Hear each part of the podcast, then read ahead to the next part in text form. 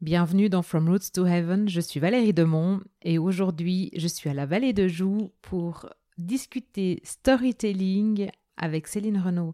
Céline Renaud, elle est public speaker, notamment euh, au travers euh, des contes qu'elle a racontés et qu'elle raconte encore pour son entreprise JMC Lutherie et puis euh, dans d'autres cadres et d'autres activités, notamment aussi au travers de son livre.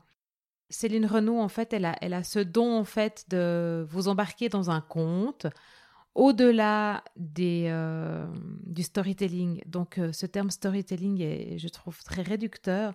Et vous verrez que vous allez découvrir euh, une autre approche de parler en public, de transmettre.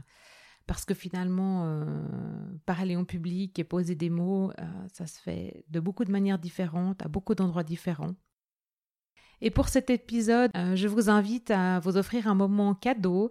Donc vous installez dans votre endroit favori avec un café ou un thé ou euh, des petits biscuits ou ce qui vous fait plaisir et juste vous laisser euh, emporter par les mots de Céline et que vous puissiez vraiment ressentir ce qu'elle a à transmettre parce que c'est très très beau. Alors je vous souhaite une bonne dégustation et je vous laisse avec Céline Renaud.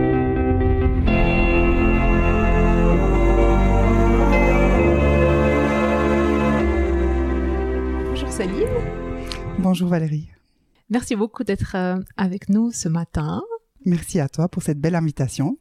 Et puis, euh, avant qu'on rentre dans le, vif du sujet, est-ce que tu peux te présenter, nous raconter un peu ton parcours? Avec grand plaisir. Je m'appelle Céline Renaud. Aujourd'hui, je suis formatrice pour des cours pour parler euh, en public avec le storytelling. Je suis entrepreneur, auteur, chroniqueuse et public speaker. Tout ça a commencé avec, euh, je suis née à la Vallée de Joux, dans le Jura vaudois. J'ai fait mes études à l'école hôtelière de Lausanne. J'ai beaucoup voyagé. Mmh. J'ai travaillé dans l'horlogerie, dans le marketing, dans les finances, aussi dans l'industrie. Et il y a 15 ans, j'ai créé une entreprise de lutherie, mais de lutherie du 21e siècle. On est leader de haut-parleurs en bois d'harmonie. Donc si tu veux bien, on a l'impression d'avoir les musiciens dans son propre salon qui nous jouent la, la musique en vrai. Ouais. Ça fait 15 ans que j'ai créé cette entreprise. Aujourd'hui, on est en transition. Je sors de cette euh, magnifique expérience. Et hum, quand j'ai lu un petit peu ce que tu faisais, ça m'a beaucoup touché. From roots to heaven. Nous aussi, on travaille avec des arbres qui ont 350 ans, donc qui ont des racines qui vont jusqu'au cœur de la terre. Moi aussi, j'ai ces racines dans cette région si belle. Et puis ensuite, hum, tu as parlé aussi green heart. Ça pourrait être des arbres qu'on parle. Complètement. Ces arbres qui nous apportent tellement, qui ont une telle euh, présence, une telle sagesse. En tout cas, ils me parlent beaucoup.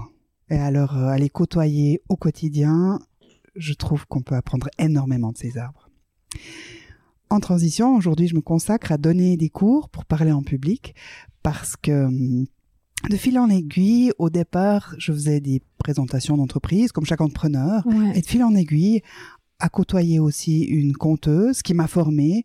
J'ai intégré ces techniques-là dans mes présentations. Aujourd'hui, je donne des conférences plutôt spectacles. Et ces dernières années, j'ai donné chaque fois plus de 300 conférences par année. Donc, j'en ai vraiment développé une spécialité chez JMC Dutry. C'est devenu aussi euh, une, euh, une ligne de produits. On en fait un chiffre d'affaires et c'est devenu mon métier, public speaker. L'idée, c'est vraiment de faire vivre aux gens un voyage inoubliable, émotionnel. Et quand je dis inoubliable, les gens me reparlent des fois 10 ou 15 ans après, comme quoi ils n'ont jamais oublié ce qu'ils ont vécu. Mais je pense, parce que là, tu es en train de me parler, je suis déjà embarquée dans ton voyage. c'est vraiment de ça qu'on parle. C'est que les histoires, elles ont cette force de pouvoir nous sortir hors du temps. Ouais ou de nous plonger dans la dimension qui est la mienne au quotidien. Je pense que le temps n'existe pas, l'espace non plus. On l'oublie des fois dans notre vie humaine, corporelle. Et les histoires, vraiment, elles font ça. Elles ont cette puissance-là. Puis elles sont puissantes parce qu'elles sont porteuses de perles de sagesse. On apprend énormément au travers des histoires. Elles sont porteuses aussi d'expériences, de messages. Et hum, en tant que conteur, on est juste un médium entre un message très puissant et son public. Et c'est vraiment un cadeau qu'on fait. C'est un partage. Et quand on est public, même si on a écouter une histoire plusieurs fois, tous les jours on est différent. Et à chaque fois, c'est autre chose qui va réagir ou interagir avec nous. C'est pour ça qu'on apprend à chaque fois. Ouais, c'est juste euh, incroyable. Alors, du, du, coup, toi, t'es arrivé comment, en fait, dans le... Alors, l'entrepreneuriat, euh, ok, on, a, compris, mais comment t'as fait le lien entre les histoires et, euh, et JMC Lutry JMC Lutry, c'est basé sur des valeurs très fortes. Il y avait un cueilleur d'arbres extraordinaire. Il y a ce bois de résonance qui a 350 ans d'âge. Il y a une région absolument incroyable qui a souvent des préjugés ou qui est méconnue, alors que cette forêt du Rizou, c'est la plus grande forêt d'Europe d'un seul tenant. Même Stradivarius avait des bois qui provenaient de cette région, qui sont juste extraordinaires.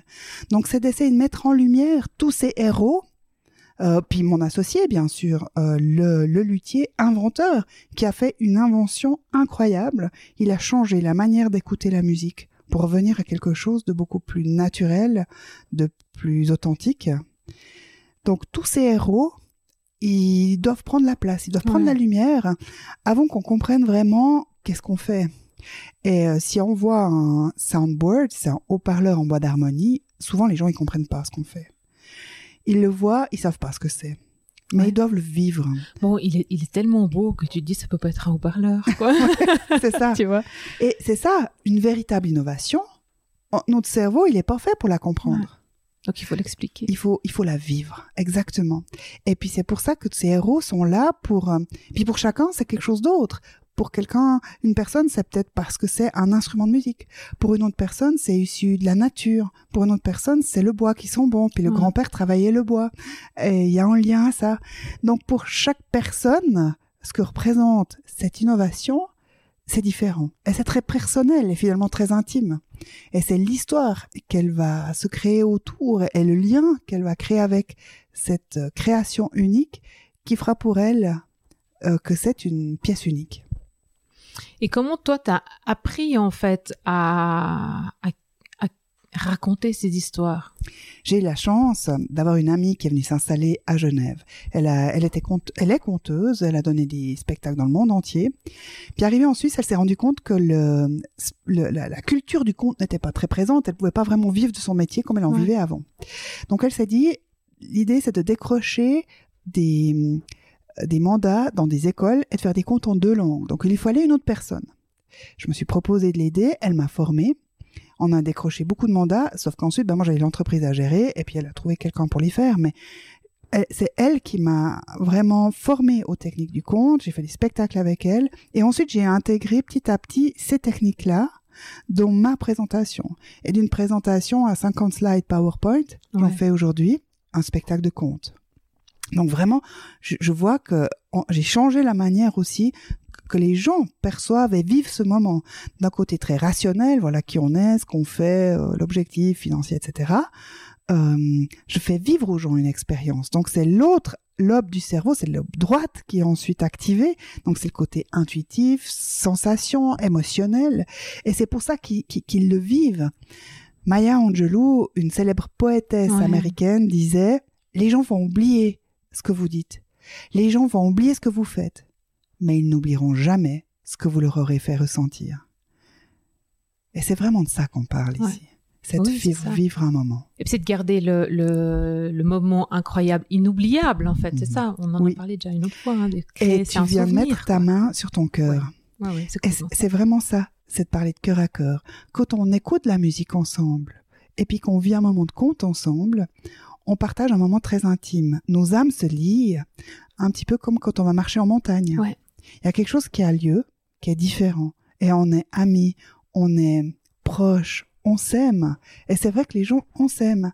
Et au sortir de ce genre de conférence, après l'apéritif, on voit que les discussions sont plus du tout des trucs basiques, euh, euh, rationnels. On est tout de suite dans quelque chose de plus personnel, plus touchant.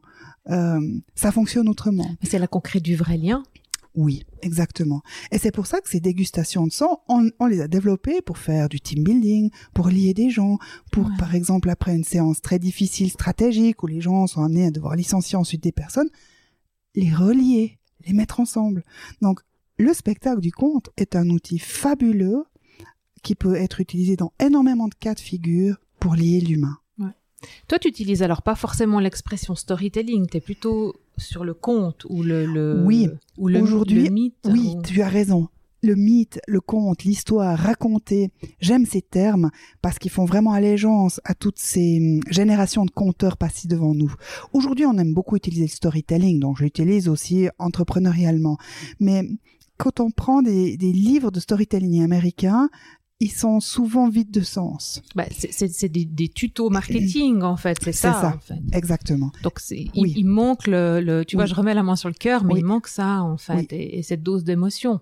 Oui, cette profondeur qui nous est chère à nous occidentaux, cette culture, elle, elle nous vient souvent de ben les contes, ils viennent de tout, tous les coins du monde. Hein. Il, y a, il y a des euh, contes de culture zen, soufis, des rois Arthur, d'Indiens d'Amérique, hein, Native Americans, euh, de, de, toutes les cultures. Et ça a façonné les cultures, ça a gardé les gens, ça les a permis, permis aussi de survivre.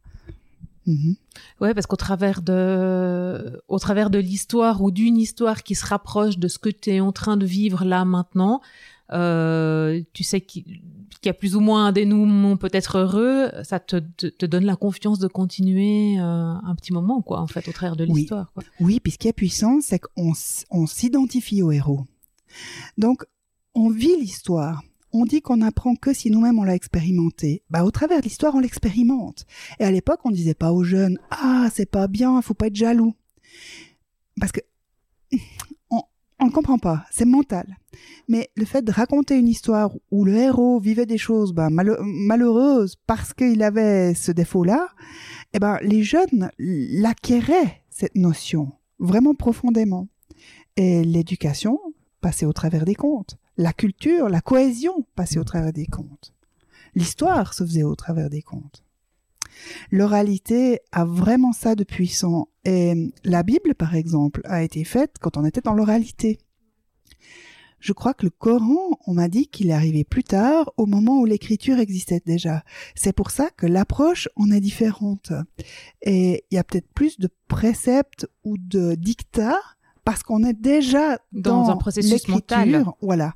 Et l'écriture déjà, même à la main, est déjà plus mentale que l'oralité.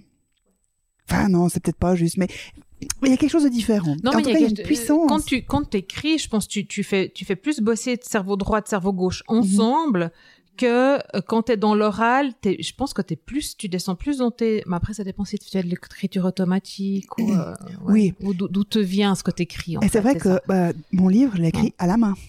Mes chroniques, je les écris à la main. Et celles que j'ai pas écrites à la main, elles ont pas le même goût. Elles sont juste, elles ont quelque chose qu'ils n'ont pas. Et moi, j'ai redécouvert le plaisir d'écrire à la main. Jamais, tu m'aurais dit, il y a trois ans en arrière, jamais j'aurais pensé écrire un livre, pas à l'ordinateur en premier. Et en fait, j'ai fait du journal artistique, j'ai fait un peu de peinture, j'ai redécouvert le plaisir d'écrire, des écritures libres, sauvages, cachées, codées et tout. Mais en fait, c'est directement lié à l'inspiration. Donc le stylo, moi j'aime bien des stylos épais et de couleurs. Et en fonction de la couleur qu'il a je vais pas écrire le même sujet. Le papier le, le son que ça a bah, maintenant je suis beaucoup dans l'écoute et le son que le papier que le stylo a sur le papier me guide. Et les mots viennent les idées viennent. Donc c'est vrai que c'est très beau de pouvoir écrire à la main. Puis après ce que je fais c'est que je les dicte. Comme ça je suis pas obligée de passer par l'écriture. Ah, bah ouais. ça va très vite en fait c'est pas mal comme processus d'écriture. Ouais, tu dis que tu, moi, quand j'écris, par exemple, mes, mes, articles de blog, j'imagine que je discute avec quelqu'un et j'écris comme si, la, comme si j'étais en train de parler à quelqu'un. Parce que sinon, mmh. j'ai l'impression que j'écris pour personne, quoi. Enfin, tu vois, si j'écris dans ma tête mmh. ou euh, juste sur mon écran et que j'ai, voilà, c'est plus facile de se dire, ben voilà, en face de moi, il y a quelqu'un qui est cette personne et, et qu'est-ce que je lui raconte, quoi. Mmh. Énergétiquement, c'est différent. Tu crées ah, un champ et t'es guidé, t'es là. Bah, c'est exactement ça. Ouais. Mmh. ouais, ouais. Et, et, et, derrière, tu peux te relier, tu peux te brancher à son cœur. Mmh. Ah, c'est beau. oui. Donc, toi, en fait, t'as. as... Ouais, moi, je, je, je, ce que j'aimerais savoir de, de, de, toi, je pense qu'on a déjà un petit peu capté, mais euh, il est où le sens pour toi dans ton métier, c'est-à-dire le, le, tu vois le sens. On parlait tout à l'heure des, des, des, racines, euh, des arbres, euh, du, du, du, beau travail de l'artisan, euh, de, la, de, la, qualité, du son, du ressenti, de l'émotion. Et, et, et, en toi, ça fait quoi ça dans le dans ton... Comment ça te conduit en fait en tant qu'entrepreneur? J'ai toujours dit que j'ai le plus beau métier au monde parce que je peux lier la nature et la musique. Et c'est vrai que quand je vois le rayonnement des gens qui perçoivent et qui découvrent cette musique autrement, qui dégustent cette musique différemment, ça me remplit de bonheur. J'ai été une fière ambassadrice pour 15 ans, puis même euh, toutes les années précédentes aussi, d'une région, avec un savoir-faire qui rend visible l'invisible. À la vallée de Joux, on est connu pour la haute horlogerie on va pas mettre, euh, faut pas mettre plus que 50 francs dans une montre si on veut regarder l'heure. Et encore, on l'a partout aujourd'hui. Mais pourquoi est-ce qu'on va s'offrir une montre à 10 000 francs, à 100 000 francs ou à un million? C'est qu'il y a des centaines de pères dieux, d'âmes, de cœurs qui ont travaillé sur cette montre, qui ont mis ensemble toutes sortes de pièces pour qu'elle arrive à battre, qu'elle ait un cœur qui bat. Chacune de ces pièces, que la plupart des gens ne voient pas, elles sont décorées même la plus petite pièce, qu'on voit qu'au microscope, elle est décorée. Pourquoi? Parce que ça a une fonction vibratoire, c'est harmonieux. Et puis, on est dans une région, il fallu survivre. Donc, il y a aussi beaucoup de culture religieuse, on était très croyants. Et sur notre épaule, il y avait un seul qui pouvait le voir, c'est Dieu. Donc, c'est un peu comme l'attitude zen au Japon. Hein. C'est vraiment cette beauté du geste. on, on rend visible l'invisible. pour moi, tout ça se tient avec cette musique. Euh, c'est haut-parleur en bois d'harmonie. Ce bois, il a vécu 350 ans dans la forêt. Donc, il apporte de la vie, il apporte de la vibration, il a son message, son histoire à raconter.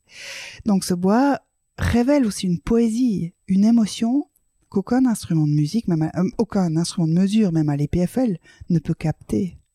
Et là, c'est vraiment l'interaction entre le vivant et le vivant, entre l'humain, l'artiste, l'amateur de belle musique. Et, la matière, la nature, qui, est, qui est, vu que tout est vibration, euh, donc as la matière aussi, quoi. Enfin, l'arbre, euh, enfin, son bois, quoi. Et franchement, pour avoir goûté à ça, moi j'avais le feu en me disant, mais je n'arrêterai pas jusqu'à ce que le monde entier puisse connaître euh, cette invention. Maintenant, c'est vrai que c'est pas le même profil de gens qui créent quelque chose que ceux qui développent on est en phase de transmission et j'espère vraiment que ces 1000 soundboards, plus tous ces autres objets en bois d'harmonie qui sont issus de la vallée de Joux, qui sont dans les quatre coins du monde, vont vibrer joyeusement. Ce qui est sûr, c'est qu'ils vont nous survivre. On a laissé notre trace. Et j'espère que ça va continuer à aller dans cette direction-là. Tu vois, ça deviendra peut-être comme des Stradivarius, quoi. Mhm. Enfin, quelque chose de, avec une histoire, c'est sûr, et euh, qui se transmettra de génération en génération. Et, euh, mhm. Puis aujourd'hui, bah, en tant que conférencière, j'ai participé à beaucoup, beaucoup de conférences. Et je trouve qu'il bah, y a des sujets super alléchants. Puis la forme, malheureusement, elle est tout aussi importante aujourd'hui, si ce n'est plus. Donc la manière dont ces sujets sont apportés, parfois dessert le sujet lui-même. Et euh, moi, j'ai envie que les gens s'amusent, qu'ils osent poser leur PowerPoint, qu'ils soient en, en, relation avec les gens. On voit des gens qui vont nous donner leur sujet mais c'est presque du cavage. Et par peur, parce que ça fait peur hein, de parler en public. Ah, c'est clair. Moi, j'ai peur à chaque fois, euh, même même si j'ai des techniques, même si j'y travaille, mais mais j'ai toujours cette peur parce qu'on se livre. Et si j'ai pas peur, ça veut dire que je suis en train de donner un truc par cœur puis que je suis pas en lien. Ouais. Et cette peur, elle est normale, elle est saine. Ça veut dire qu'on est vraiment en lien avec son public. On ressent ce que les gens ressentent, on ressent ce qu'ils vivent. Et sur scène, il y a quelque chose de magique parce que les gens voient tout ce qui se passe en moi, mais moi, je vois tout ce qui se passe en eux. Et j'aimerais vraiment pouvoir apporter ces compétences-là, mais toutes simples, de raconter une histoire, d'avoir plaisir à tous ceux qui doivent prendre la parole. Mais même à ton collègue, euh, euh, quand tu croises, enfin dans une entreprise, ton collègue, tu sais pas quoi lui dire, puis tu, euh, sur ton sur ton métier, il dit tu fais quoi? T'es dans une grande entreprise, tu fais quoi? Tu lui dis, tu lui baragouines un truc, mais quand tu l'as quitté, tu dis mince, c'est pas ça que j'aurais dû dire. C'est d'avoir un peu plus de, fluidité, de plus de simplicité. Et un conte, c'est simple, mais c'est très travaillé. On a cherché des mots parce qu'on sait que c'est ces mots-là qui vont créer dans l'imaginaire des gens une image. Donc ça se teste, ça s'entraîne, puis c'est qu'ensuite on ait notre bagage, notre outil, euh, notre boîte à outils pour trouver ces mots et ces expressions qui vont faire créer une image chez l'auditeur.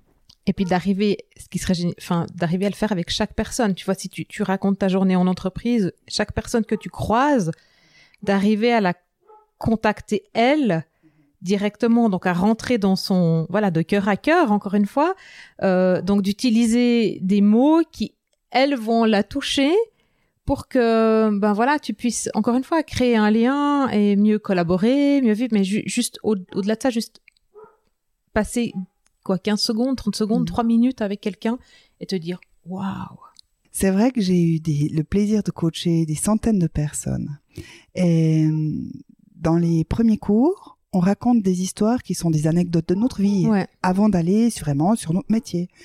Et j'ai découvert à chaque fois des conteurs extraordinaires. En fait, nous, humains, nous sommes tous des conteurs. Nous sommes nés pour raconter. On adore les histoires, on adore les écouter, on adore les partager. Et c'est juste de faire ça. Et si notre vie, elle serait, qu'est-ce qu'elle serait encore plus sympa si on pouvait se raconter des histoires à longueur de journée? Donc, euh, j'en reviens à, à, à, compter sur scène parce qu'il y a quand même, ok, tu, tu disais tout à l'heure, euh, il faut pas que je, je, parle par cœur, mais j'ai quand même mon histoire à raconter. Euh, j'ai un peu peur je ressens ce que ressent le public. Euh, comment tu fais pour euh, gérer tout ça et tu vois euh, et pas te laisser dominer par la peur ou par le mental ou par le contrôle et puis pour faire comme je fais en ce moment, c'est-à-dire débiter tout un texte pour être sûr de, de de pas oublier un mot que tu voulais dire quoi. Alors il y a plusieurs outils. Il y a la préparation avant, respiration, être dans le calme, méditation, etc. Il y a le fait que j'image mon histoire. Et dans mon histoire, il y a plusieurs petites histoires. Et si je raconte une histoire, je vais la faire en entier. Mais surtout, je vais dire pourquoi je la raconte. Donc, je fais un lien avec ce que je vais dire après. Donc, ça me permet, comme ça, de moduler en fonction du timing à disposition, mhm. si c'est 10 minutes, si c'est une demi-heure, si c'est une heure, une heure et quart. Et euh, ça me permet vraiment d'être très souple puis, bah, j'ai mes différentes histoires. C'est comme quand on joue aux cartes, je sors telle carte ou telle carte. Après, moi, j'adore et, vraiment pour moi, ça fait partie, c'est l'interaction avec le public. Donc, il y a tout un moment question-réponse. Si j'ai oublié quelque chose, c'est pas grave. Je pourrais la ressortir à ce moment-là. Et en fait, c'est pour ça que même si j'en ai beaucoup, à chaque fois, le spectacle est différent. Pas c'est le public qui le crée. C'est eux qui posent des questions. C'est eux qui témoignent de ce qu'ils ont vécu. Et c'est ça qui crée le côté unique de chaque moment. Mon conjoint, qui en a vécu tellement, le pauvre, il mérite une médaille d'or, ou plusieurs même, euh, il me dit, mais à chaque fois, c'est différent. T'en fais jamais une même. Parce que c'est vraiment le public qui crée ce moment-là, avec ses questions, ses réactions. Et donc, ça se, ça se tricote. Euh, c'est chou. Voilà, à chaque fois, euh, de manière unique. Comment on fait pour, pour, pour, pour penser à tout ça? C'est beaucoup d'entraînement c'est une concentration énorme. Et puis, effectivement, c'est pas mental, c'est énergétique. Euh, je m'échauffe le corps, hein, je, je, je, saute, je m'échauffe la voix, je me, c'est comme un sportif. Euh, et on est vraiment dedans. Il y a des moments de silence, il y a des moments de respiration. On dit que la plus belle des musiques, c'est le silence. Bah, quand on prend la parole, c'est la même chose. Après, je vais aussi jouer de rythme, de voix, de, de tonalité pour mais je le fais sans y réfléchir. Ça, c'est des, des, des, des, habitudes. C'est comme quand on conduit une voiture. Il y a des choses, on pilote un peu automatiquement. Tu sais que tu étais là, puis t'as t'es dans un autre village. t'as pas vu passer le temps, parce que t'as pensé à quelque chose. Il y a des choses un peu qui sont sur pilote automatique. C'est la surveillance du temps, ces choses-là. mais parce que tu es hyper entraîné, en fait, tu peux te permettre d'être euh, sur pilote automatique, en fait. Des bouts. Mm-hmm. Oui, et puis, c'est comme un film on doit tenir l'attention. Je dois raconter et montrer les images du début à la fin. Si je laisse tomber quelque chose, le public il est out. Puis après je ramais pour recréer cette bulle de conscience, de concentration, pour être dans l'image, puis pour aller reprendre là, puis pour aller plus loin. Parce que si on perd une étape, on n'est pas plus loin. C'est de regarder chaque personne. Et euh, parfois, ça m'arrive de me dire au bout de 20 minutes, mince, cette personne-là, je l'avais pas vue, elle débarque d'où? Enfin, c'est qui? Alors, je me reconcentre un peu plus sur elle et c'est de faire attention d'être vraiment en lien avec tout le monde pour être sûr que tout le monde suit. Parce qu'on sent qu'il y a des gens qu'on a perdus. Et on saura, est-ce que on arrive à déceler si c'est parce qu'ils ont mal entendu, donc on va mieux articuler. Si c'est la langue, si c'est s'ils sont préoccupés par quelque chose, on peut jouer de ça. Et toi, tu, tu joues aussi en fonction de, tu vois, de la taille de la salle, de la disposition, de si t'es, euh, tu vois, dans une salle de conférence en entreprise ou si t'es dans une salle, euh, comment on va dire, euh, plutôt une salle de réunion ou euh, ou dans, dans un, un local, un lieu informel ou. euh, Énormément. Euh, la disposition de la salle est très importante pour la réussite ou la cassée de gueule Ouais. de la conférence. Si les gens sont assis derrière des tables, ça coupe complètement l'énergie. On peut pas sentir les gens et eux, ils sont déconcentrés. Ouais. Si on est dans un hôtel où il y a deux groupes avec un accès central, moi je refais bouger toutes les chaises. Je suis l'emmerdeuse de service, hein, j'arrive. Bon déjà j'ai souvent peur avant, donc je suis un peu tendue. Puis je dis ah non non non ça ça va pas. Euh, mes excuses à toutes les personnes que j'ai bousculées, mes excuses à toutes celles que je vais encore bousculer à ce moment-là. Ouais. Mais j'arrive, j'ai peur, je sais ce qui fonctionne, je sais ce qui fonctionne pas. Et comme c'est de ma responsabilité, bah il faut que ça fonctionne comme Ouais. moi je le pense. Ouais. C'est pas eux qui sont sur scène. C'est comme euh, euh, l'histoire du micro. Il faut se préparer, il faut le tester. Moi j'ai souvent une robe, donc il faut que je puisse aller aux toilettes avant le mettre Ouais. parce que parce que je pourrais pas le mettre après. C'est euh, des choses comme ça. Donc je reviens sur l'hôtel qui dispose en deux groupes avec un accès central. Faut s'imaginer que quand je vais m'adresser, j'aurai un groupe gauche, un groupe droite, un groupe gauche, un groupe droite. Puis je vais alterner entre les deux groupes. Et il manquera Et la a- cohésion. et- ouais, et il y a toujours un moment où il y a un groupe auquel tu ne parles pas. C'est ça. Plus le fait que énergétiquement, t'as as scindé en deux euh, une, une, et donc du coup le, le ben Mhm. voilà, elle est coupée en deux quoi. C'est tout simple. Mais moi, je conseille vraiment de mettre les chaises très collées. Vraiment, les chaises, elles sont bord à bord. Par Mhm. contre, on laisse assez d'espace pour les jambes, mais aussi pour que les gens puissent accéder, vu qu'ils vont accéder des deux côtés. Maintenant, dans des grandes salles, devant 2000 personnes, bah, les, les chaises sont fixes, c'est fixé, mais ça fonctionne bien aussi. Là, le regard est très important. Même si on voit noir, bon, en général, on voit les deux, trois premiers rangs, mais même si on voit noir, il faut regarder jusqu'au coin des de la salle, à tous les coins, pour intégrer les gens, parce que nous verrons, Ouais. même si nous, on les voit pas. Ça veut dire que toi tu t'occupes aussi, euh, tu vois, ben comme quand on voit par exemple dans les concerts en fait, où tu vois le chanteur ou, ou même les musiciens hein, qui vont aller d'un bout à l'autre de la scène pour euh, comme être proche de tout le monde en fait. Ou, Oui. ou est-ce que tu restes exclusivement au centre, fixé? Parce que tu vois, on voit des fois des conférenciers avec des tabourets ou euh, toi tu fonctionnes comment? Alors, ça dépend du sujet. Un compteur, il est souvent assis sur un tabouret Ouais. haut. Parce que il est vraiment le médium, c'est pas lui l'important. Ouais. Euh, pour la conférence, c'est un peu la même chose, sauf que je- souvent je suis debout. Il faut éviter le va-va. Il y a des, il y a des personnes qui ont ce tic d'aller de gauche à droite, mais ils vont pas prendre non plus toute la scène. Il faut prendre toute la scène. Il faut prendre possession de cet espace, mais euh, on peut le faire euh, de manière très calme et à point nommé. Ouais. Voilà. Je vais profiter, j'ai des objets, j'aime bien montrer deux, trois choses. Vu que j'ai pas de PowerPoint, je fais, j'apporte des choses à voir. Donc, euh, je vais mettre ça en avant. Et je vais peut-être me changer d'endroit en fonction de quel sujet je parle ou quelle histoire je parle. Est-ce que tu arrives, tu, tu parlais du PowerPoint, est-ce que toi, avec tes clients, tu arrives à les faire lâcher leur, euh, leur PowerPoint? Ou c'est quelque chose qui les rassure Ou qui les, le PowerPoint est là pour les rassurer ou, ou du coup, ils sont, ils sont totalement en dehors de leur, leur zone de confort? Enfin, déjà, ils sont en dehors de leur, leur zone de confort. Mais est-ce que le fait de, de, de plus avoir tes 35 slides remplis de texte, qu'est-ce qui se passe enfin, pour Mhm. eux? Parce que j'imagine que tu, tu, tu leur déconseilles. Mhm. Ça va dépendre du, du contexte. Un financier qui a besoin d'un support chiffré, il aura son PowerPoint. Ouais. Maintenant, il y a, on pourrait faire tout un cours sur comment ne pas faire des PowerPoint avec trop de texte, des Ouais. choses comme ça. Moi, j'aime bien des photos qui sont très émotionnelles. Ça peut Ouais. aider à créer cette émotion. Le, le, le, le- le sens du visuel est très important pour l'humain. Donc, pourquoi ne pas utiliser puis faire quelque chose de beau? Maintenant, c'est vrai que j'adore accompagner des gens pour vivre ce changement entre le PowerPoint qui était vraiment un appui, euh, une béquille, Ouais. de lâcher pour arriver vraiment à raconter. Mon objectif, c'est de passer d'une communication descriptive, où on décrit arguments A, B, C, euh, les features et tout ça, à raconter une histoire pour que les gens comprennent le sens. Puis ce qui est génial, c'est que le public va arriver à ses propres conclusions. On n'est pas en train de leur bourrer, mais Ouais. eux captent ce qu'ils veulent. Et on a des surprises, parce qu'ils captent des choses auxquelles on ne se serait jamais attendu.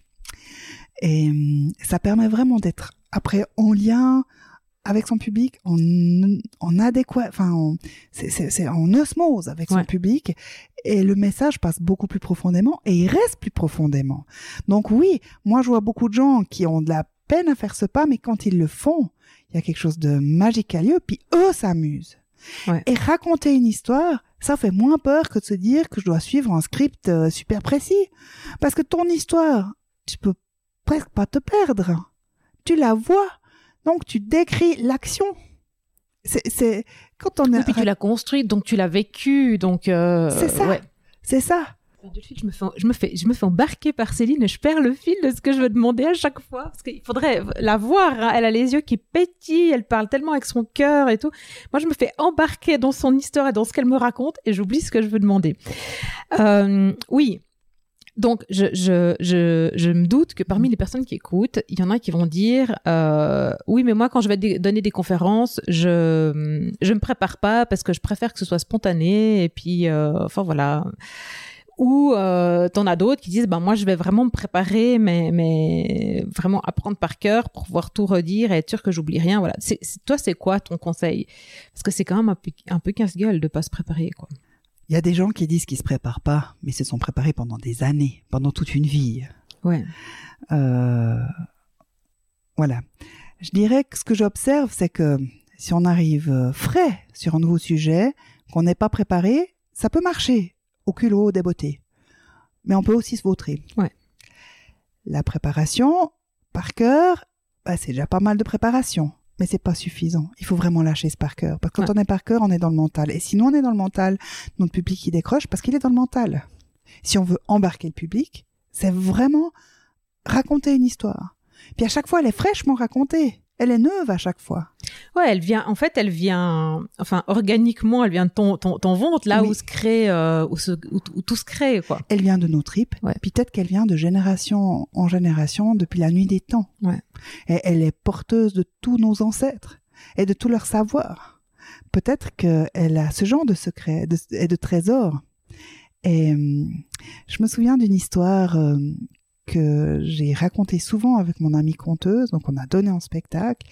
Je l'ai entendu souvent dans sa bouche, et un jour, après des années que je, la connaissais, mais plus que bien, je l'écoute à nouveau, et tout à coup, elle me fait pleurer. Et il y a quelque chose qui a vibré au moins un endroit. J'avais besoin ce jour-là de cet ingrédient-là, et quelque chose, il y a eu un déclic en moi. Et j'ai ouvert une porte. Donc, elles sont pas anodines. Ça dépend du moment où on les entend, ces histoires. Elles nous font toutes vibrer à un moment donné de notre vie. Et c'est ça qui est, assez hallucinant. Et hum, l'humain, on aime bien les choses complexes, complexes, compliquées. Donc quand je dis, mais il faut raconter des histoires, c'est simple. J'ai souvent, surtout dans des professions, hein, des, des, des, des, docteurs, des chimistes, des pharma, des gens, des, des avocats qui disent non, non, mais nous, la simplicité, on peut pas. Les financiers, non, mais madame, la simplicité, on peut pas. Eh ben moi je crois que la simplicité c'est pas un départ, c'est un aboutissement. Et si on arrive à la simplicité, c'est le summum de la complexité. C'est un lieu d'arrivée. C'est qu'on a vraiment travaillé la chose.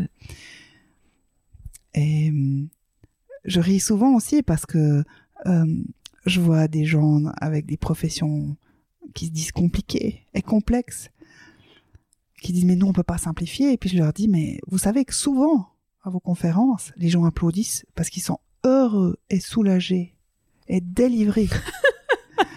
et c'est pour ça qu'il faut retourner à la simplicité. Pour que les gens soient avec nous, puis qu'ils applaudissent vraiment de leur cœur. Et pas se dire simplement, ah yes, enfin il est loin, ou elle est loin, on va pour aller à l'apéritif. Voilà. Ouais, c'est clair.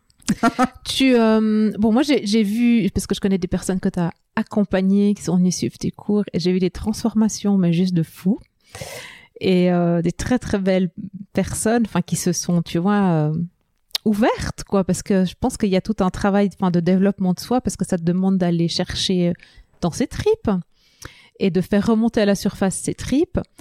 Et, euh, et du coup, ça m'amène à est-ce que toi, tu accompagnerais des gens qui veulent faire des, enfin des personnes qui ont envie de faire des conférences TEDx ou tu vois ce format de conférence là Oui, oui, je le fais.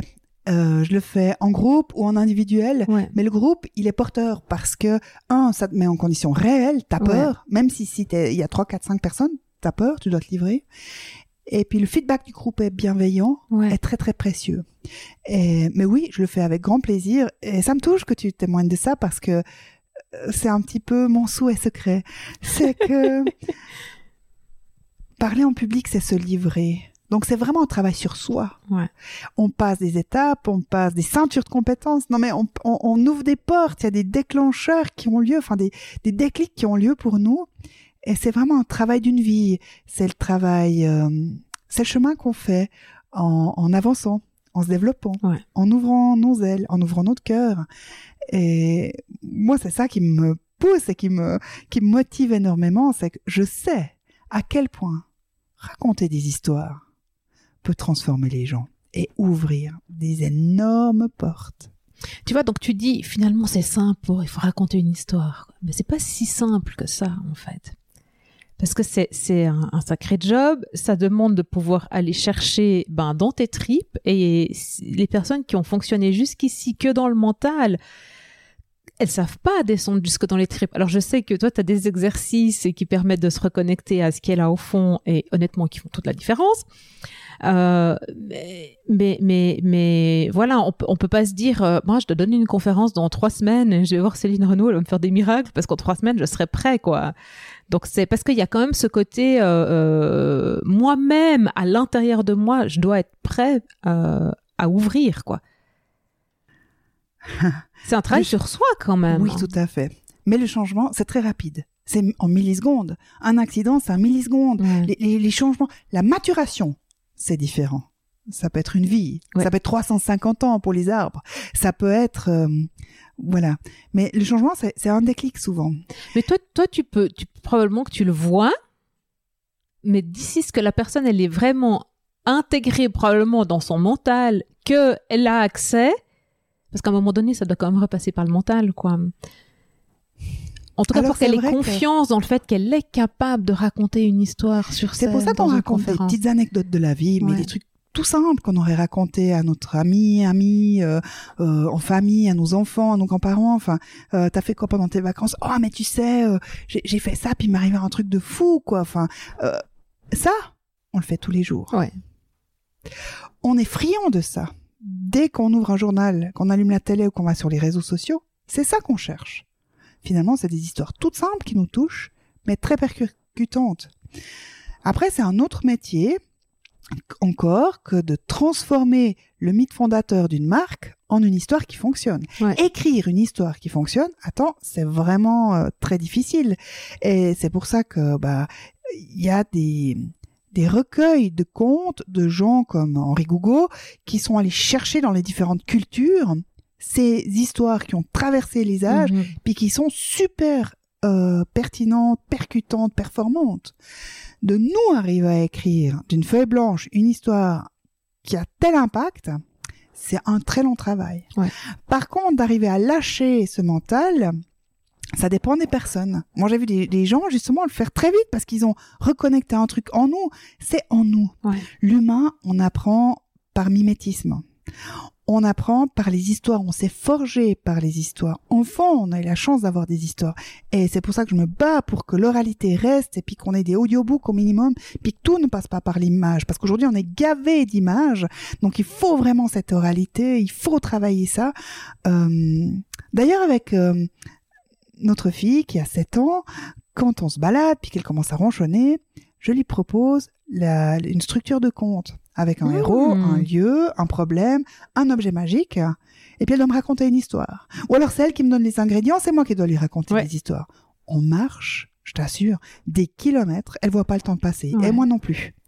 Et en fait, c'est des trucs tout simples qu'on peut faire justement en famille, à la maison, et on reconnecte à ces choses-là. On l'a tous en nous. On est tous des conteurs. On vient de cette oralité. Donc, si on va chercher ça, ça va facilement. Après, c'est effectivement le transposer dans notre métier. Et là, y a- on, on frappe un peu à l'ego. Ah, voilà. Toc toc. Est-ce que on va oser poser ces slides? Ouais. Après, il y a aussi des stratégies entreprises. Hein. Il y a des entreprises qui, qui, qui ont tous leurs slides, qui sont donnés, etc., etc. Mais là, à nouveau, quand il y a des organisateurs de conférences, ils sont à chaque fois choqués parce que je leur donne pas de slides. Puis trois jours avant, ils me disent, ah, mais vous m'avez pas donné les slides. Je dis, mais je vous ai dit dès le départ, je n'aurai pas une seule slide. Et c'est dans ma fiche technique, etc., etc. Ouais.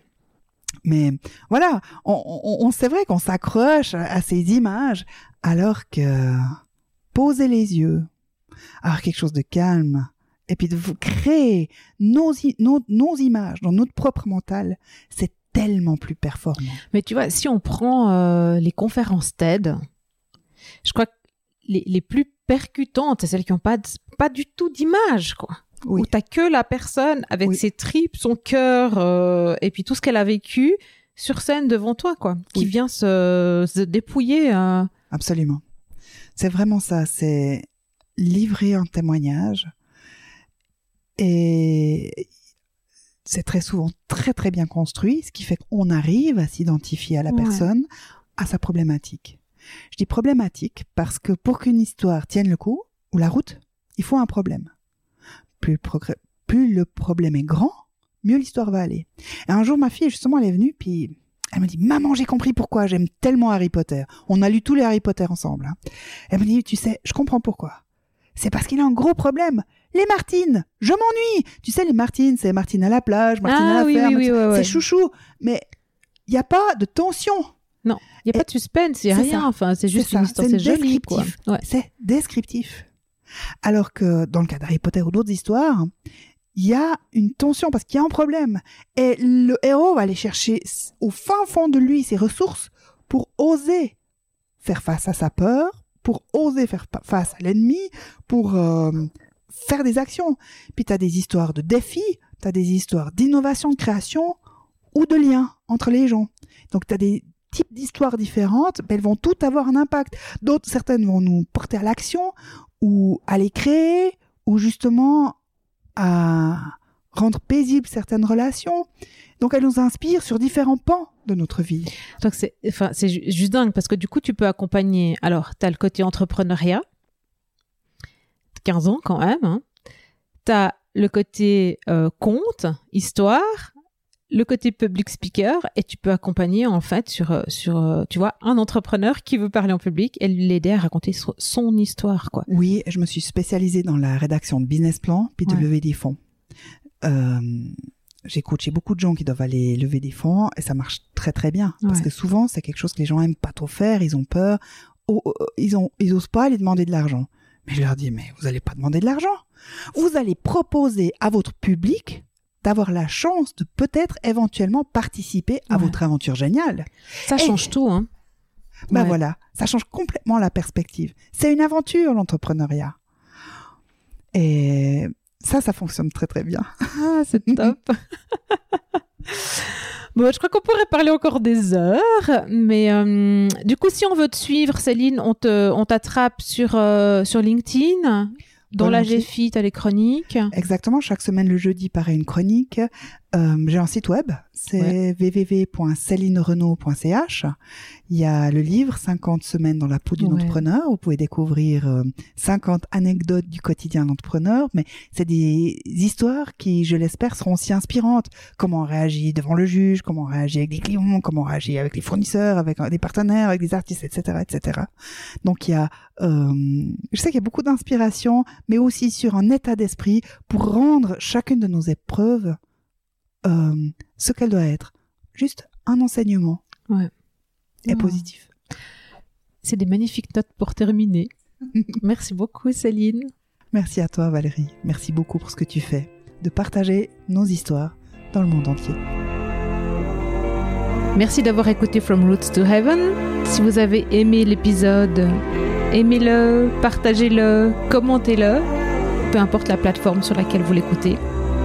Et puis, pour ne rien manquer, vous pouvez vous abonner à la newsletter sur greenheart.business slash newsletter. Et moi, je vous dis à très vite dans From Roots to Heaven.